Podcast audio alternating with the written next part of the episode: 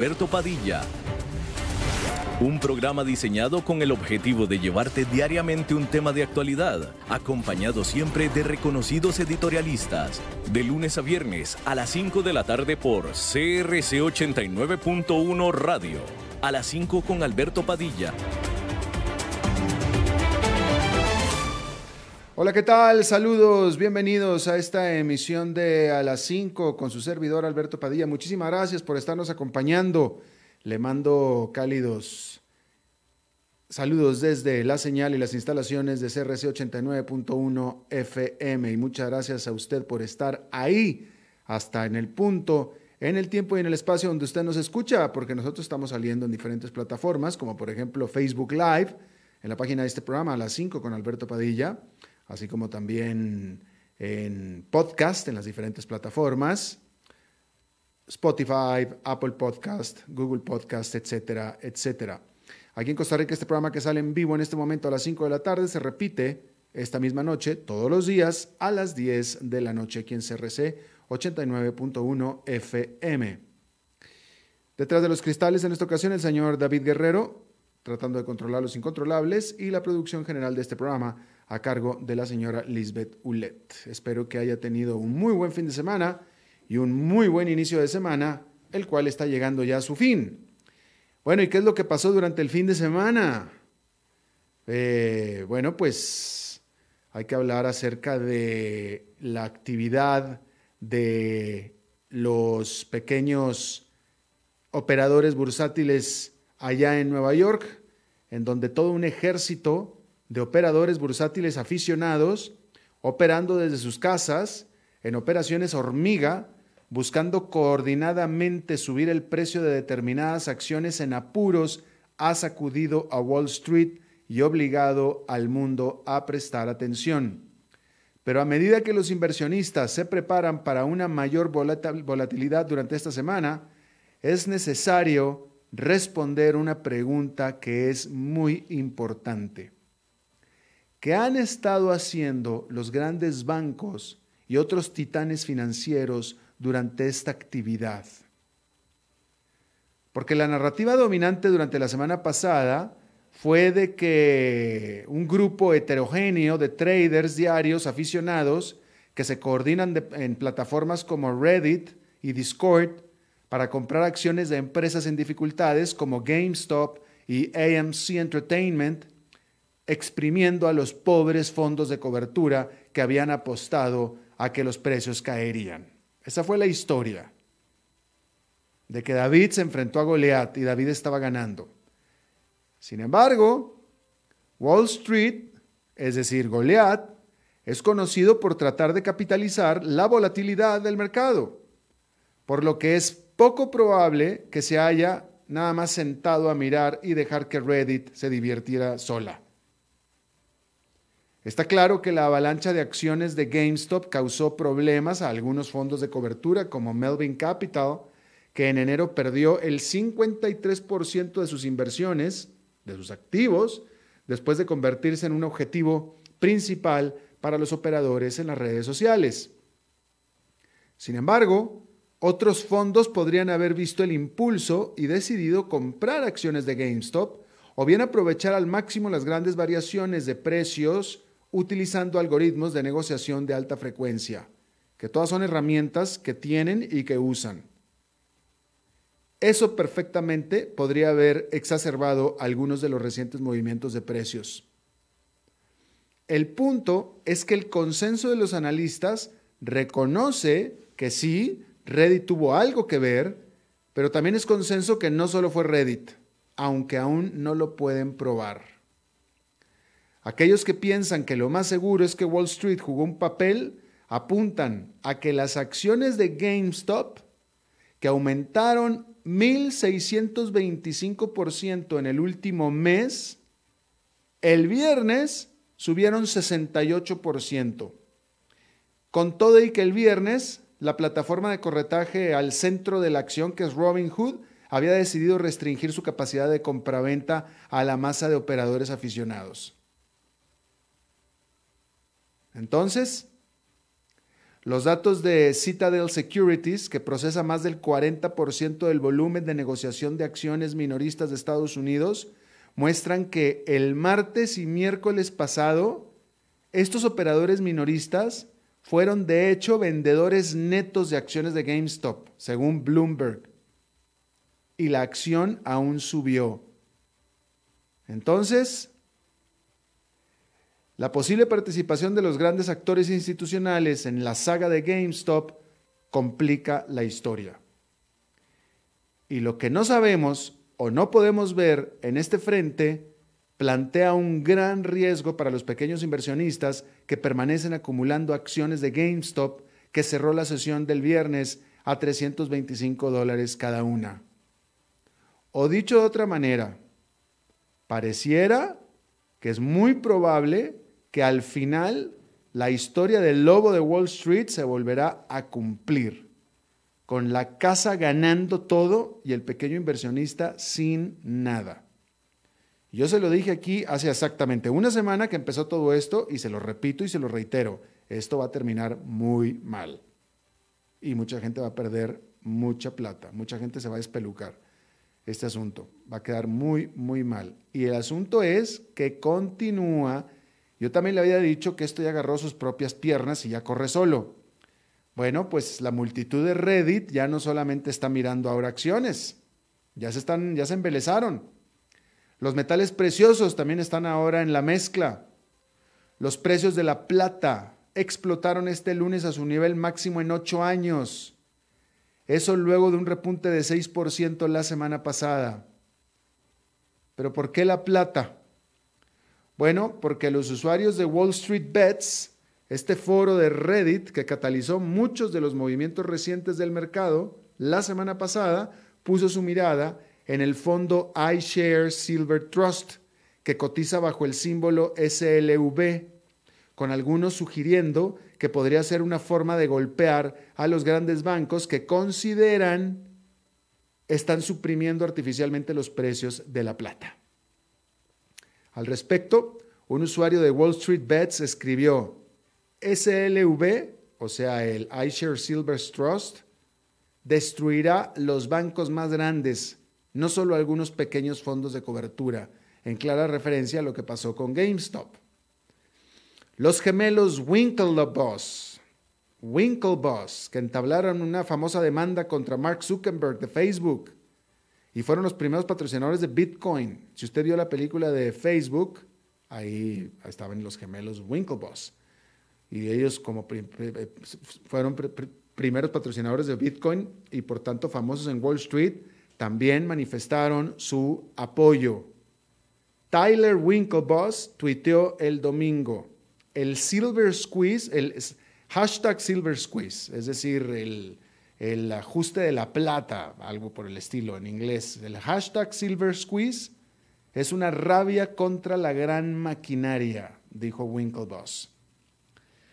Durante el fin de semana, las principales firmas de corretaje de metales publicaron advertencias de que la fuerte demanda estaba causando tensión. APMEX, que se anuncia como la principal comerciante en línea de metales preciosos del mundo, eh, una bolsa, una bolsa en línea de los principales metales del mundo, advirtió en su sitio web que debido a la demanda sin precedentes de productos físicos de plata, no podemos aceptar pedidos adicionales de una gran cantidad de productos hasta que los mercados globales abran el domingo por la noche. El mercado de metales preciosos, hay que decir esto, es muy diferente al mercado accionario, con otras determinantes y otro tipo diferente de jugadores. Así que durante esta semana se va a determinar si acaso se repite con la plata la misma historia que con GameStop. Mientras tanto, allá en Nueva York fue una jornada positiva, con el índice industrial Dow Jones subiendo tres cuartos de punto porcentual, el Nasdaq Composite ganando 2,55%, y el Standard Poor's 500 con una ganancia de 1,61%.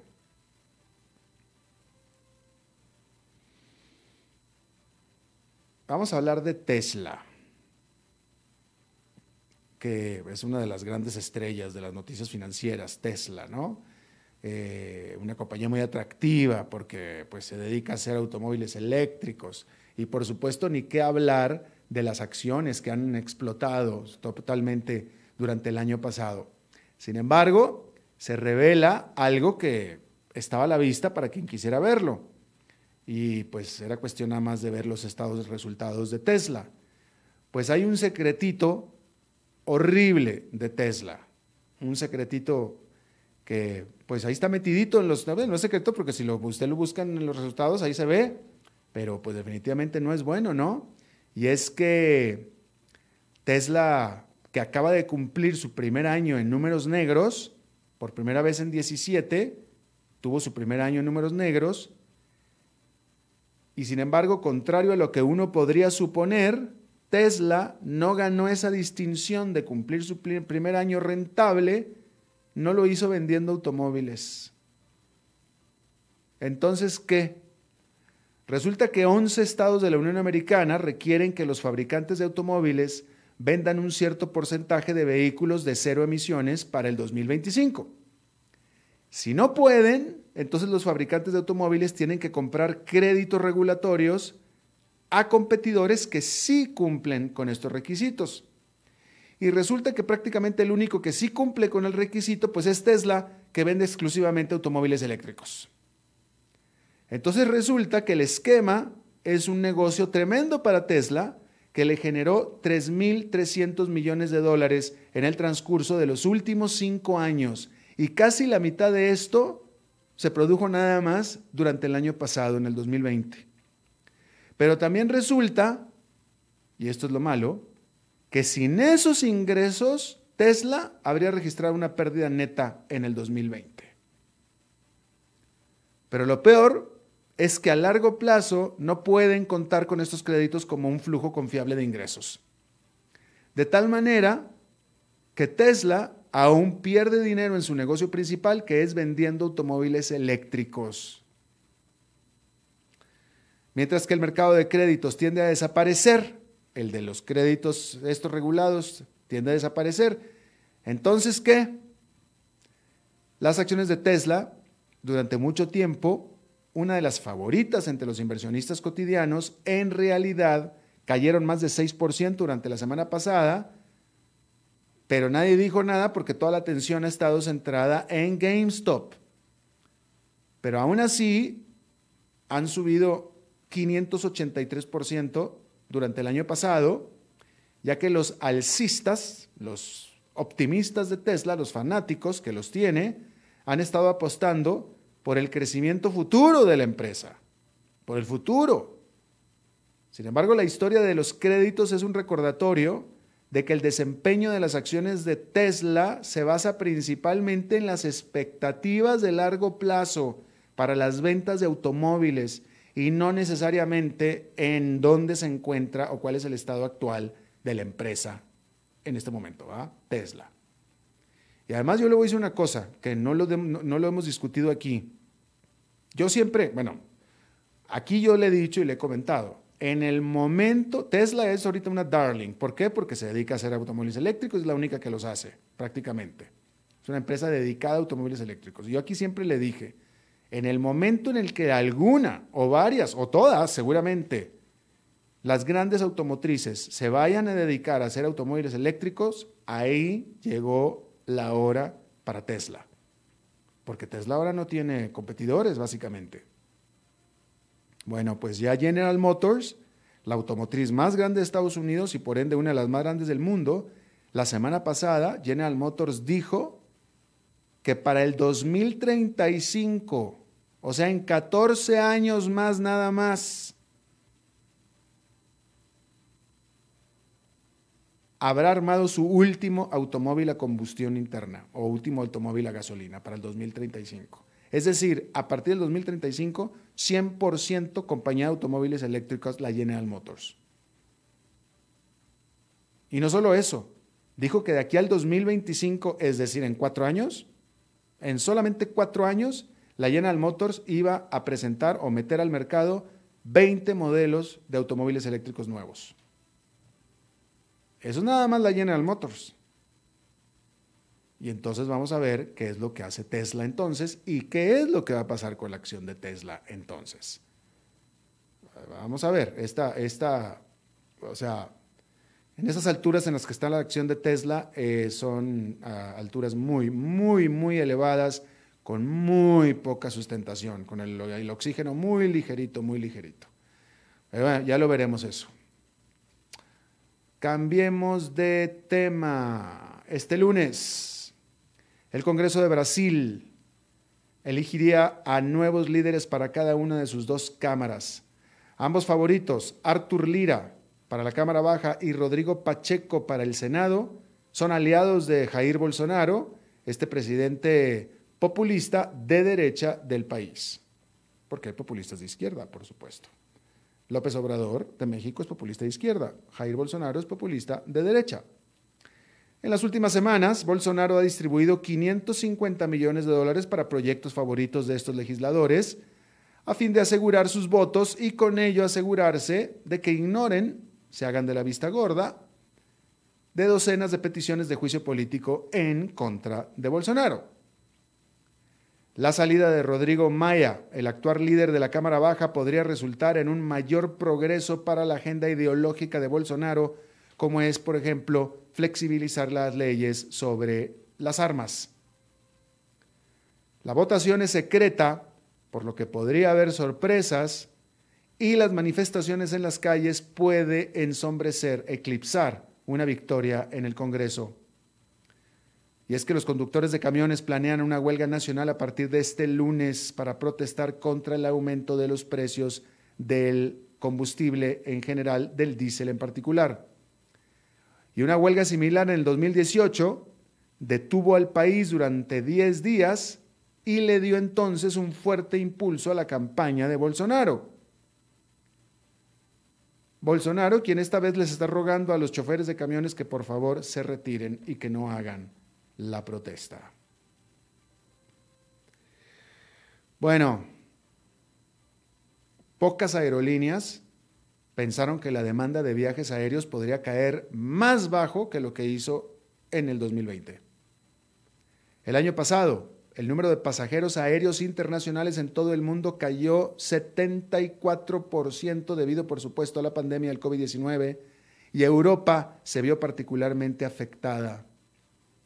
Este lunes, Ryanair, una de las aerolíneas más grandes del continente, del viejo continente, reveló una pérdida de 365 millones de dólares al cuarto trimestre del año pasado, un periodo que incluyó una segunda ola de bloqueos o confinamientos y en comparación con una ganancia de 93 millones en el mismo trimestre del año anterior. El lanzamiento de las vacunas COVID-19 este año debería, en teoría, ayudar a la industria, pero durante la última semana han aumentado las preocupaciones de que este año podría ser incluso peor aún para los viajeros aéreos. Y es que los gobiernos europeos temen que las nuevas variantes del COVID-19 del extranjero puedan ser resistentes a las vacunas que están aplicando. Gran Bretaña, Francia e Irlanda han impuesto algunos de sus límites más estrictos a los viajes transfronterizos no esenciales. Hay que decir que en cuanto a Ryanair, su balance es sólido, lo que debería de ayudarla a superar una caída de la demanda más prolongada de lo esperado. Pero pues eso es Ryanair. No se puede decir lo mismo de muchos de sus rivales que están financieramente mucho más débiles. Eso es en cuanto a la pandemia. Y bueno, Ryanair afectada por la pandemia. Hay que decir que, y esto es muy importante, en Estados Unidos se cumplió hoy, este día, este lunes, una hito, una marca en la pandemia muy significativo. Y es que este lunes hubo, por primera vez, más vacunaciones que contagios. Y eso es muy, muy significativo para la pandemia. De hecho, en Estados Unidos se han aplicado ya 97 millones 300 mil vacunas. Y bueno, Ahí lo tiene usted.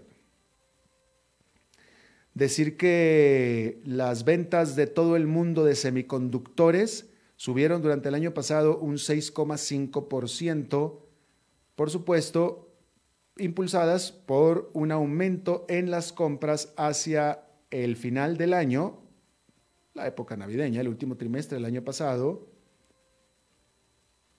lo que compensó de cierta manera o ayudó para el desplome que hubo durante la primera ola de COVID-19. Las firmas estadounidenses fueron responsables del 47% del total de ventas o de este mercado, de esta industria que vale 439 mil millones de dólares, pero sin embargo solamente manufacturaron el 12%. Estados Unidos las comercializa, pero no las hace. Y es que muchas de las empresas estadounidenses ahora tercerizan la manufactura de los chips en Asia.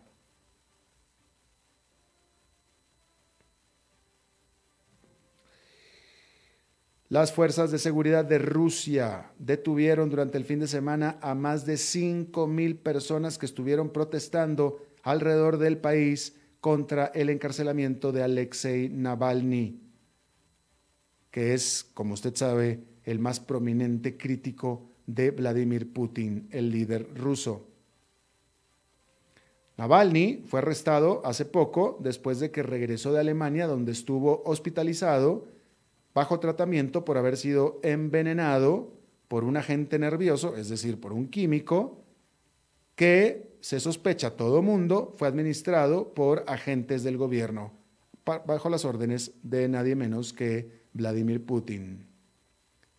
Y no solo eso, para mal de Putin, legisladores noruegos o legisladores en Noruega nominaron a Navalny para que sea candidato para el Premio Nobel de la Paz este año. Y antes de ir a una pausa, en pleno ya siglo XXI, en el año 2020, un golpe de Estado. Este fue en Myanmar, en la noche del domingo. Myanmar, la antigua Burma. Ahí el ejército arrestó a Aung San Suu Kyi, que era la líder, la presidente de Myanmar desde el 2016 y también arrestó a otros miembros del partido de la propia presidenta o primera ministra. Los generales declararon un estado de emergencia de un año y se reporta que cortaron comunicaciones en las principales ciudades de Myanmar. El comandante en jefe se quedó con el poder. Él es Min Aung Hlaing. Hay que decir que, sin embargo, las tensiones dentro de Myanmar venían aumentando desde que eh, pues esta mujer, Su Kyi, del partido eh, de la Liga Nacional Democrática, había ganado elecciones, ganó elecciones limpias, libres en noviembre para formar un nuevo gobierno. Y miembros del ejército habían corrido también en su propio partido en esas elecciones, pero habían perdido. Y bueno, pues ahora se tomaron el poder a la fuerza. Hay que decir también que esta señora Su King, ella fue galardonada con el Premio Nobel de la Paz. No tengo el dato en qué año, pero después de que se le dio el Premio Nobel de la Paz, se hizo presidenta de Myanmar y desde que se hizo presidenta en Myanmar ha sido tremendamente acusada por el trato que le ha dado Myanmar, su gobierno, a los uigur, a esta minoría musulmana, que los pobres musulmanes siempre son minoría y siempre los están esté persiguiendo a donde quiera que vayan. Pero bueno, esa es la historia que está pasando en Myanmar en este momento.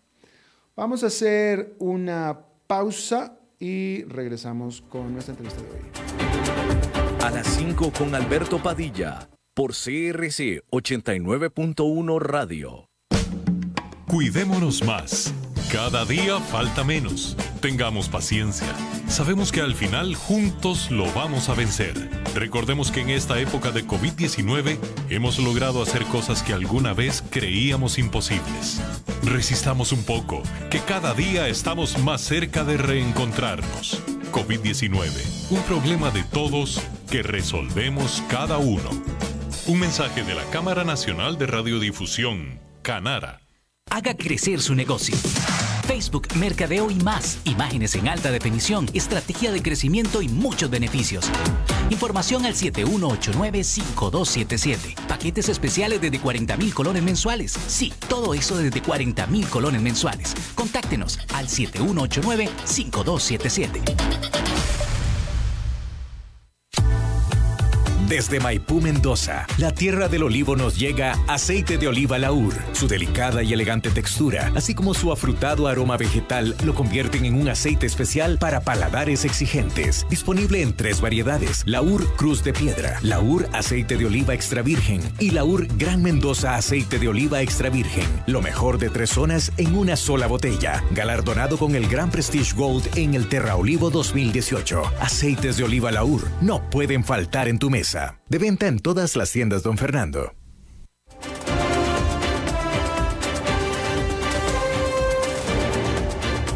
Seguimos escuchando a las 5 con Alberto Padilla.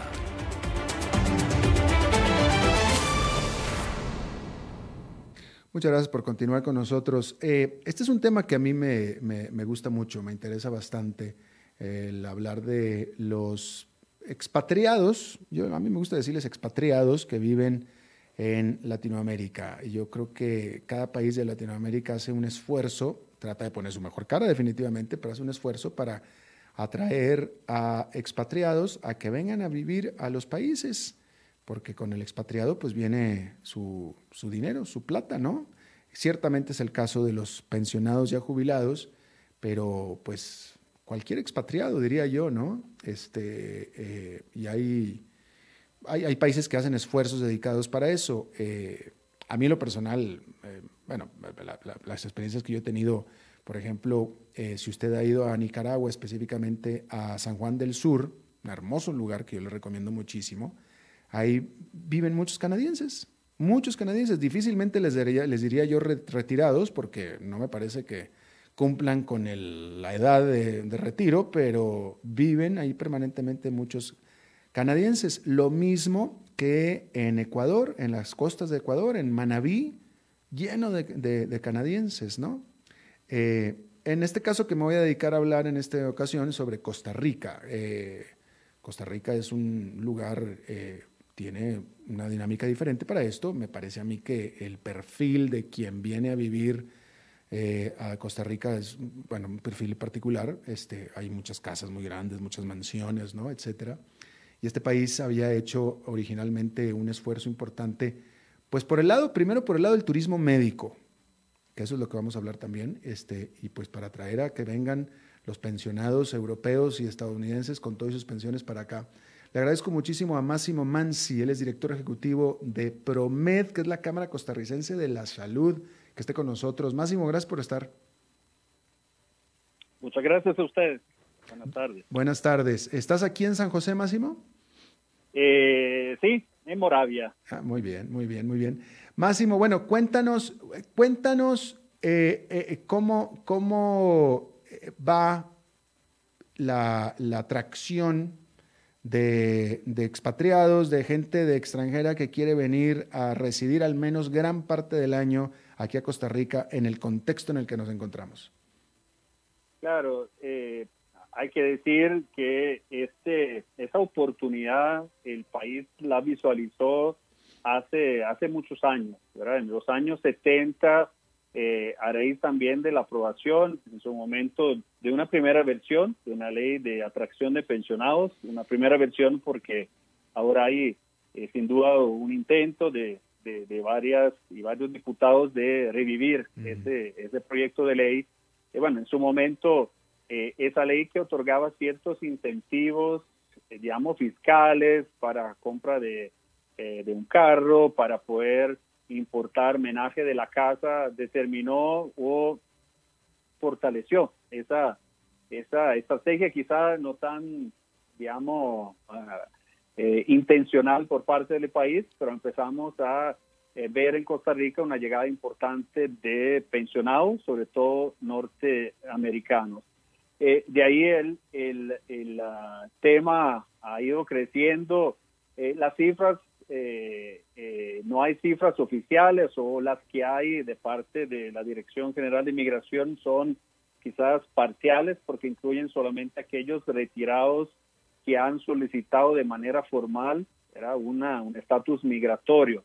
Pero bueno, cuantificamos en alrededor, alrededor de 50 mil los pensionados principalmente norteamericanos, justamente de Estados Unidos y Canadá, y también algunos europeos que han decidido a lo largo de los años establecer su domicilio en Costa Rica. Eh, muchos de ellos aprovechando obviamente el clima y, de hecho eh, eh, bajo un fenómeno conocido en los Estados Unidos y en Canadá como los snowbirds, aquellos pájaros que migran durante el invierno, entonces muchos, una buena parte de ellos pasando parte del año, la parte más caliente en sus países y cuando llega un poco de frío viajando aquí a, a Costa Rica. Es un, tema de mucho mucha importancia para el sector salud que nosotros representamos y usted lo mencionaba sin duda ligado a esas también estrategias de atracción de pacientes. De hecho, hemos visto cómo una estrategia se fortalece con la otra. Muchos pacientes que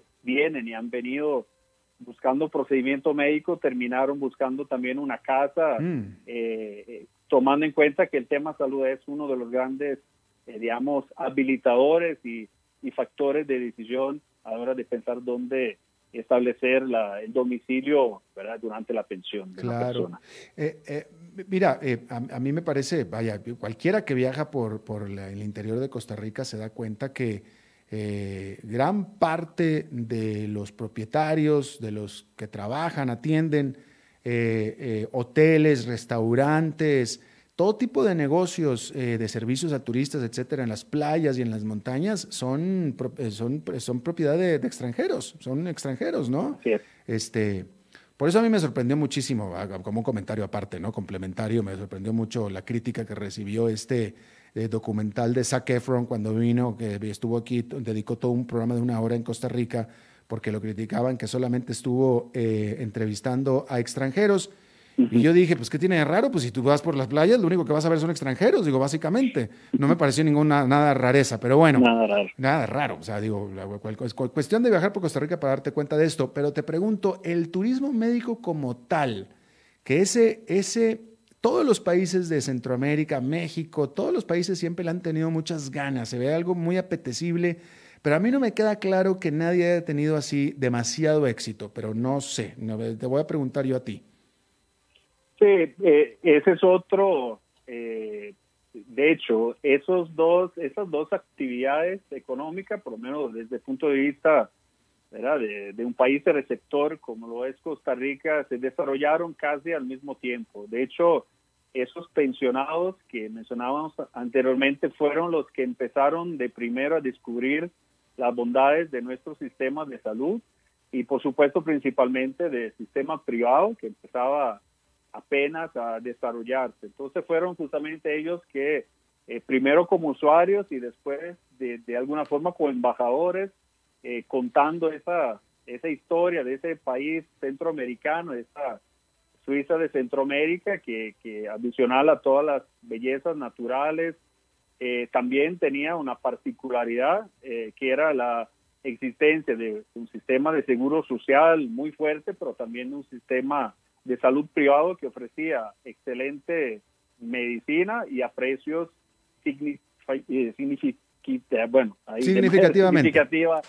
más bajos que, eh, que, los Estados Unidos. Así que eh, ahí empezaron también las dos actividades a coexistir y, bueno, ahora, Alberto, llegamos a tener, quizá antes de la pandemia, aunque ya la actividad se ha reactivado, eh, más de 70 mil pacientes internacionales cada año. Es una actividad importante para el país. Y sí sigue siendo, o sea, ya, ya, sé lo que me vas a contestar, pero yo te lo tengo que preguntar porque este, eh, eh, yo algunas cositas que me he hecho aquí médicamente, aquí en Costa Rica, en el sistema privado, barato, barato no es, Máximo, no es barato Costa Rica, no. No sé si es más caro que Estados Unidos, pero o sea, a mí me sacaron un susto, ¿ah? No, el, eh, baratos no somos, pero quizás eh, si me permite, eh, Costa Rica fue eh, justamente al inicio de ese año declarado como el país mejor rankeado en un índice muy importante para nosotros, que es el Global Retirement Index, que publica todos los años una revista muy importante para los que deciden retirarse en otros países, que es International Living. Y bueno, casualmente, pero obviamente no es casual, el indicador donde salimos mejores ranqueados es el, el tema de salud, con 97 puntos sobre 100, el mejor país ranqueado en cuanto a salud de todos los que analiza ese índice. Eh, sí, no somos de los más económicos. Eh, a nivel de precios, sí, eh, estamos a la par de México, eh, pero comparado con Estados Unidos hay una diferencia mm. importante. Mm, mm. Ahora, hay también países donde los costos son más bajos por, por varias razones. El caso de Colombia, que es un competidor directo en lo que es la atracción de pacientes internacionales, eh, sí son precios, uno diría, eh, bastante más bajos, pero hay ciertas condiciones ahí de, cómo está estructurado el sistema de salud, la devaluación del peso y, muchos otros factores que, que, contribuyen a que eh, sus costos sean, sean sean menores, pero Costa Rica eh, y no solo los pacientes que vienen por turismo médico, claramente eso es una, uno podría, decimos que es como una receta que requiere de muchos ingredientes. El costo es uno, debe haber una diferencia que sea el incentivo eh, financiero para que un norteamericano venga a recibir un tratamiento en nuestro país. Pero no es solo, no es solo eso, eh, la cercanía, la seguridad del país, la calidad de vida. Y, bueno, si le vamos sumando todos esos ingredientes, Costa Rica termina eh, teniendo, ¿verdad?, de las recetas más ganadoras, eh, por lo menos en la región. Hay países en el mundo, sea como la India, Tailandia, que manejan cifras mucho más altas que nosotros, pero porque su, su área de influencia, llámese China y otros países, claramente es, es muy amplia, pero eh, no hay eh, digamos, eh, revista que no considere Costa Rica dentro de los mejores cinco destinos de, turismo médico. Así que compensamos quizá ese costo mayor y eso, Alberto, sabemos que, Costa Rica en conjunto con Panamá tenemos los eh, salarios mínimos más altos de Latinoamérica. Estos costos de vida hay razones estructurales que y bueno, y también sociales, de, seguridad social que, justifican esa diferencia en costos. Así que, que bueno, esa la mm. compensamos de sobra con, con esos otros, eh, digamos, atractivos que Costa Rica tiene y, bueno, no último, la especialización del destino. Eh, uno viaja a otros países, los, lo que no reconocen es que en Costa Rica desde el aeropuerto, el taxista, el, tour operador, el hotel, saben que es turismo médico y hemos logrado eh, generar un producto personalizado que ningún otro país al mundo, eso lo podemos decir, hemos ido capacitando y ayudando a muchos más países eh, lo tiene. Así que toda esa experiencia al final eh, tiene, tiene un valor y, y, por dicha esos pacientes lo están dispuestos a pagarlo. Tampoco hay que abusarse y, y bueno, si me lo permite el último comentario como cámara, justamente nos hemos dedicado a generar una red médica justamente para limitar ciertos abusos que, a veces se dan, sobre todo cuando hay seguros internacionales de por medio. Pero bueno, eso son excepciones, pero también nos preocupan y por eso que, nos hemos dedicado a generar cierto control eh, a esas situaciones también. Y muy bien, eso, eso, eso, es muy bueno, eso es muy bueno. Es cierto, es cierto, yo he leído que, te, lo pregunto desde el punto de vista como destino turístico, eh, no sé, pero he leído que durante la pandemia han aumentado mucho en Estados Unidos, en Europa, las cirugías plásticas, que la gente como estaba encerrada aprovechó para hacer cirugía plástica. ¿Puedes tú decir si aumentó eso aquí en Costa Rica de extranjeros que vinieron aquí a hacerse ese tipo de trabajos? Eh, eh, extranjeros que, que, viajaron no por las restricciones, sin mm. embargo, el, Ese, de nuevo, ese porcentaje de extranjeros que viven en el país son clientes y, y por cierto, eh, eh, no solo norteamericanos, tenemos una comunidad, por ejemplo, china, y ese es otro mercado al cual estamos apostando fuertemente, que son clientes, eh, llamémoslo frecuentes, de nuestros hospitales privados. Así que ahí, hay sí es cierto, ¿verdad? una mayor disponibilidad de realizarse tratamientos que nosotros llamamos electivos, ¿verdad? que en otro momento era más difícil poder encontrar el tiempo, pero adicional a eso quizás no tanto relacionado con, el tema de hoy, pero es un hecho que la suspensión por parte de la Caja Costarricense de Seguro Social de muchos procedimientos no urgentes ha generado una migración hacia el sector privado, mm. procedimientos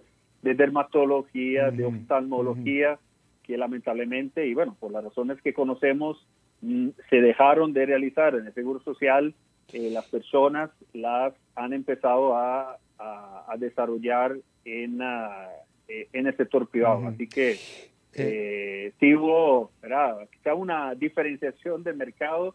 Eh, sí, hemos seguido recibiendo ciertos pacientes internacionales, sobre todo de países cercanos, y también algunos programas especiales que el gobierno de la República, de manera muy visionaria, ha querido firmar con entidades como eh, las Naciones Unidas eh, dándole atención a personal de esas organizaciones aquí en Costa Rica en nuestros hospitales privados. Interesante.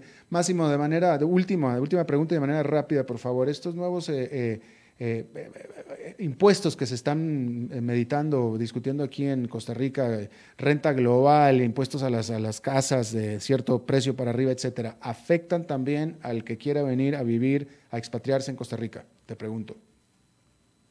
Bueno, la, la, quizá los que, que vengan aquí a una, llama una pensión, eh, podemos llamarla definitiva, y eso eh, a lo que me refiero que hay personas, eh, lo mencionabas anteriormente, nosotros llamamos directivo, retiro activo, active retirement, personas que realmente vienen a una prepensión y siguen desarrollando algunas actividades económicas. en el caso de esos primeros, de, retiro activo puede tener una implicación. ¿verdad? En los otros casos, la verdad, son personas que tienen ya su, ¿verdad? su vida resuelta mm. y eh, ya no están generando actividad económica, más bien lo que, lo que vienen al país a hacer una, una inversión en compra de, una casa o, compra de, alguna propiedad y eh, eh, depositando aquí en una cuenta local su, su pensión. Así que para ese segmento que por cierto, es al cual estamos eh, también apostando y, y, y, no solo las compras de segundas casas. Eh, tenemos el potencial de llegar a desarrollar y a fortalecer aquello, aquellos modelos muy conocidos en Florida, como el lugar de villages que muchos han conocido, de comunidades de retiro donde hay una combinación entre el elemento de hospedaje de casa y los servicios complementarios de salud, de asistencia a la vida diaria, de compras. Así que esos modelos eh, son los que, estamos trabajando para reactivar. Tuvimos un momento en el 2008, 2009, 2010, 2010 cuando se firmó una declaratoria de interés nacional de esa industria de retirados, lamentablemente coincidió con la crisis inmobiliaria, no, no pudimos seguir, pero ahora se, se dan de nuevo las condiciones para eh, avanzar en esos modelos, donde claramente el elemento salud es uno de los componentes importantes dentro de esas comunidades, digamos, donde hay todo tipo de servicios, no solamente una casa en un condominio. Sí. Máximo Mansi, director ejecutivo de Promet, que es la Cámara Costarricense de la Salud. Muchísimas gracias por eh, charlar con nosotros. Con mucho gusto. Gracias a ustedes. Gracias, hasta luego. Vamos a hacer una pausa y regresamos con Eugenio Díaz. Con Alberto Padilla por CRC 89.1 Radio. Cuidémonos más. Cada día falta menos. Tengamos paciencia. Sabemos que al final juntos lo vamos a vencer. Recordemos que en esta época de COVID-19 hemos logrado hacer cosas que alguna vez creíamos imposibles. Resistamos un poco, que cada día estamos más cerca de reencontrarnos. COVID-19, un problema de todos que resolvemos cada uno. Un mensaje de la Cámara Nacional de Radiodifusión, Canara. Haga crecer su negocio. Facebook, Mercadeo y más. Imágenes en alta definición, estrategia de crecimiento y muchos beneficios. Información al 7189-5277. Paquetes especiales desde 40 mil colones mensuales. Sí, todo eso desde 40 mil colones mensuales. Contáctenos al 7189-5277. Desde Maipú, Mendoza, la tierra del olivo nos llega aceite de oliva laur. Su delicada y elegante textura, así como su afrutado aroma vegetal, lo convierten en un aceite especial para paladares exigentes. Disponible en tres variedades: Laur Cruz de Piedra, Laur Aceite de Oliva Extra Virgen y Laur Gran Mendoza Aceite de Oliva Extra Virgen. Lo mejor de tres zonas en una sola botella. Galardonado con el Gran Prestige Gold en el Terra Olivo 2018. Aceites de oliva Laur no pueden faltar en tu mesa. De venta en todas las tiendas, don Fernando.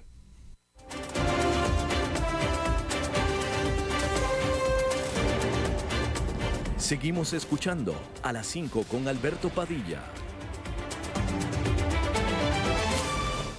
Bueno, muchísimas gracias por continuar con nosotros. Eh, desde el lunes pasado, eh, Eugenio Díaz, él es experto en bienes raíces aquí en Costa Rica, eh, está con nosotros los lunes esta es la segunda intervención para hablar de, pues, del tema de bienes raíces, que es un tema en el que todos estamos involucrados. Este tema de bienes raíces no deja de afectar absolutamente a nadie. Y por cierto que si usted quiere o tiene alguna propuesta de tema para Eugenio, que no parece que la necesite porque él, él viene ya preparado, pero cualquier propuesta de tema para que toque Eugenio, háganoslo saber en la página del programa, en las 5 con Alberto Padilla, y se los proponemos aquí Eugenio. ¿Cómo estás, Eugenio?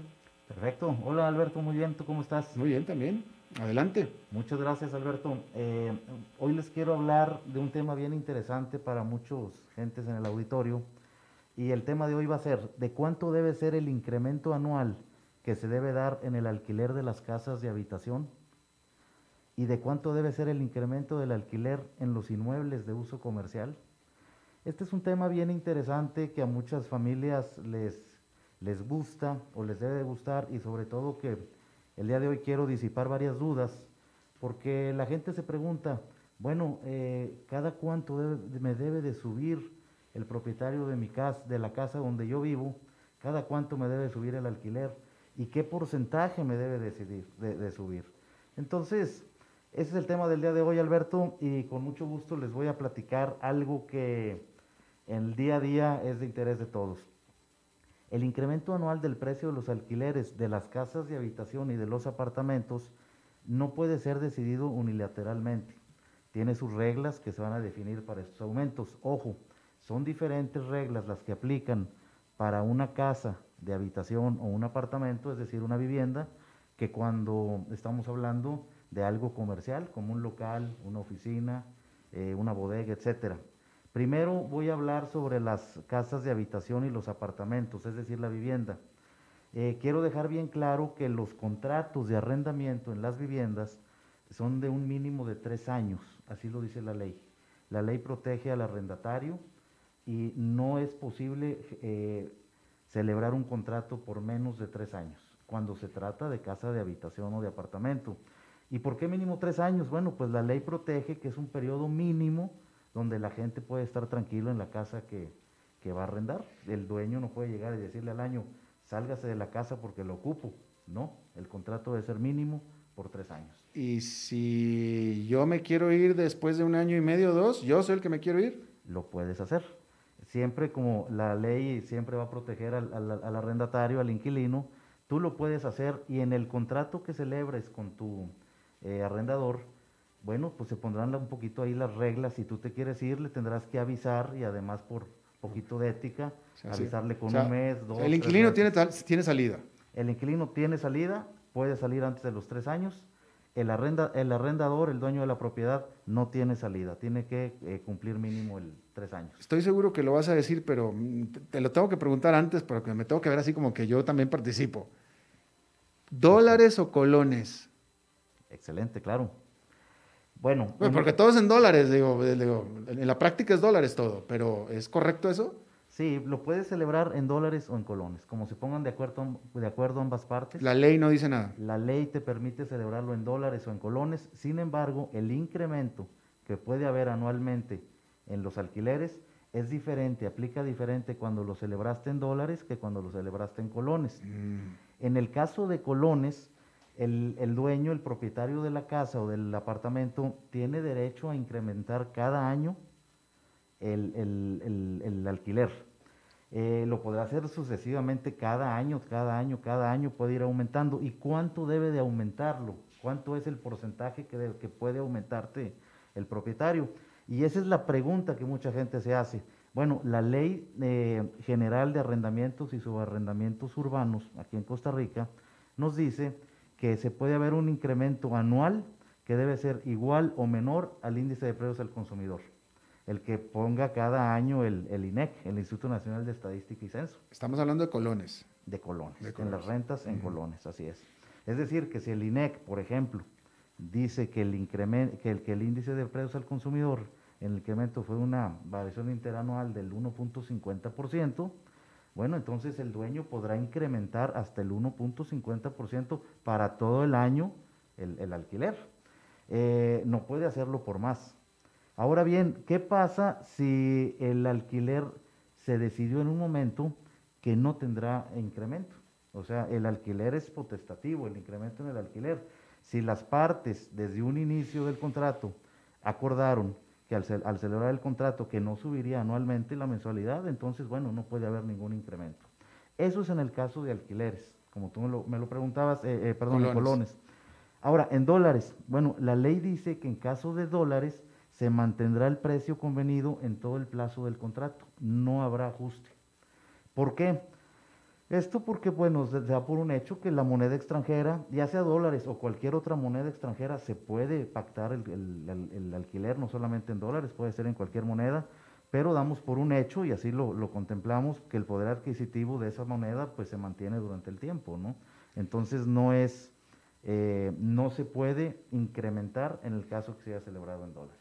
Ahora, cuando el contrato vigente se, se vence, aunque se quede el inquilino, etcétera, ahí sí ya el, el- el- el dueño puede aumentar lo que él quiera.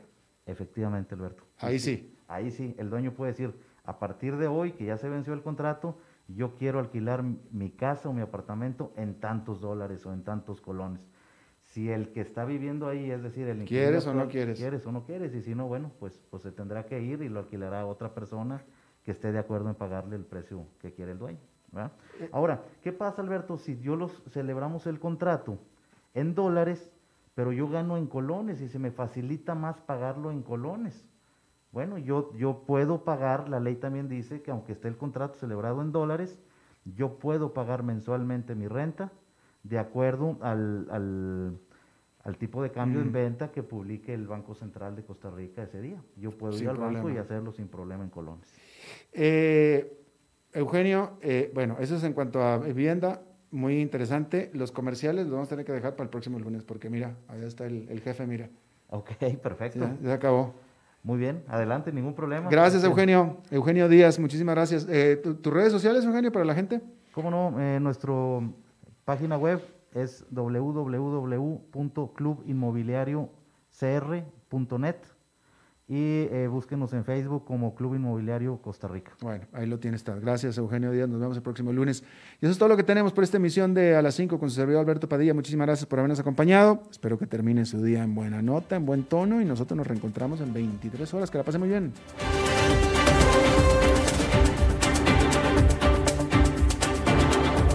Concluye a las 5 con Alberto Padilla.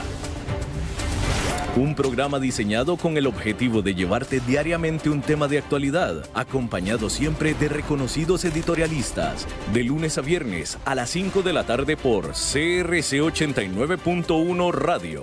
A las 5 con Alberto Padilla.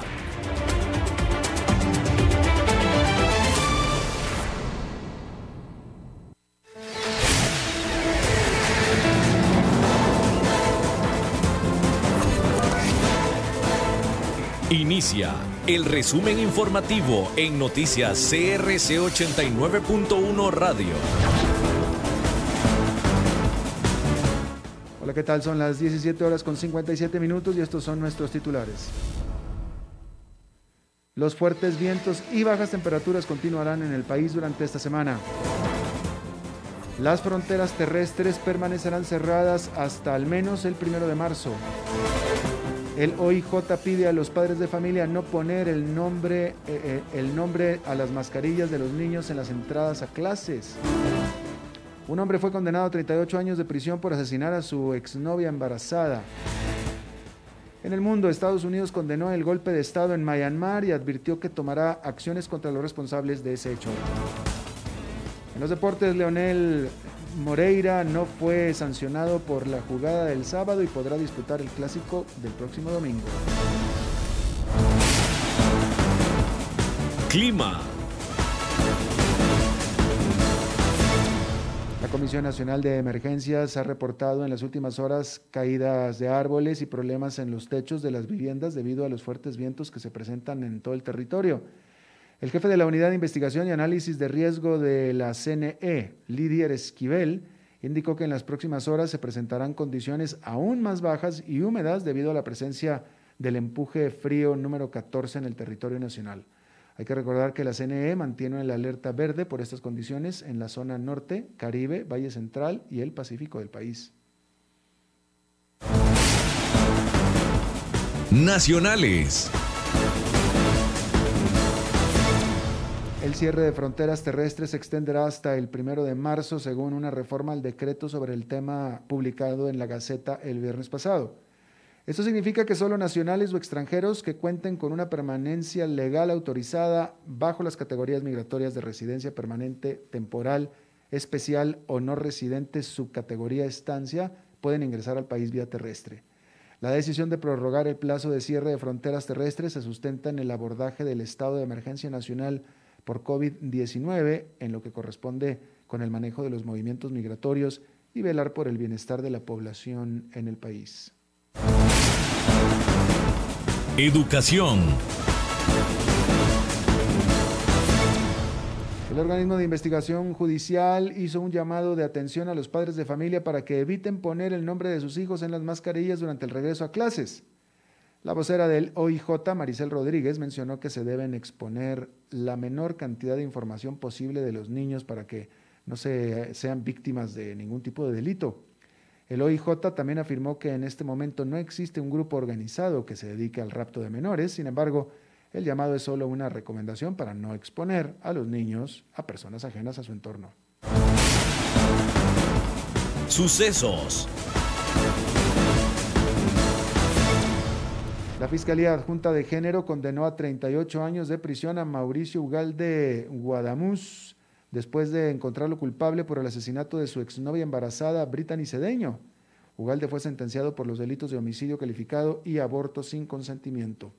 Se demostró que actuó junto a Jessica Brenes Rodríguez, quien fue sentenciada a 36 años de cárcel como cómplice de este delito.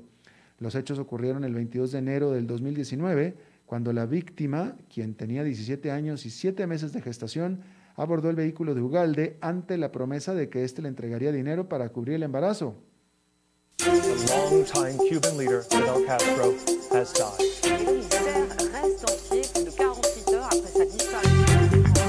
Internacionales.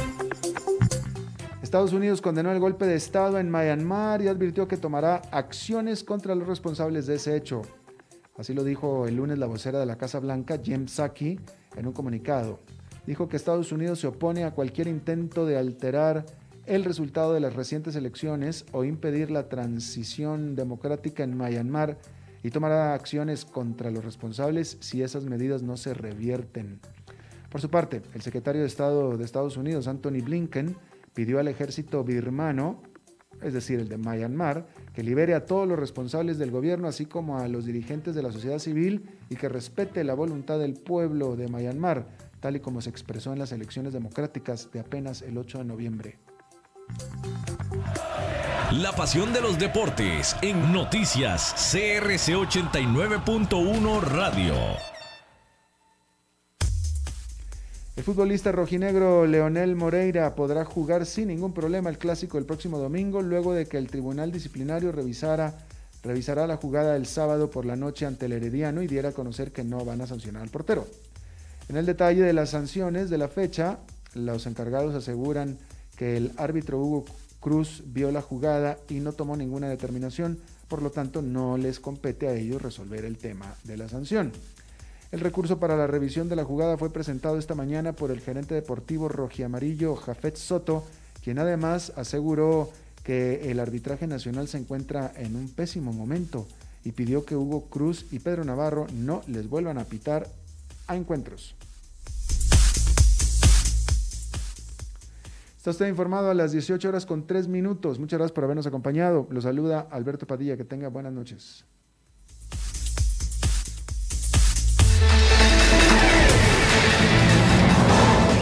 Más noticias en nuestra web, crc891.com. Seguimos en Facebook, Instagram y Twitter como CRC891 Radio y en Telegram como Noticias CRC. Más noticias cada hora.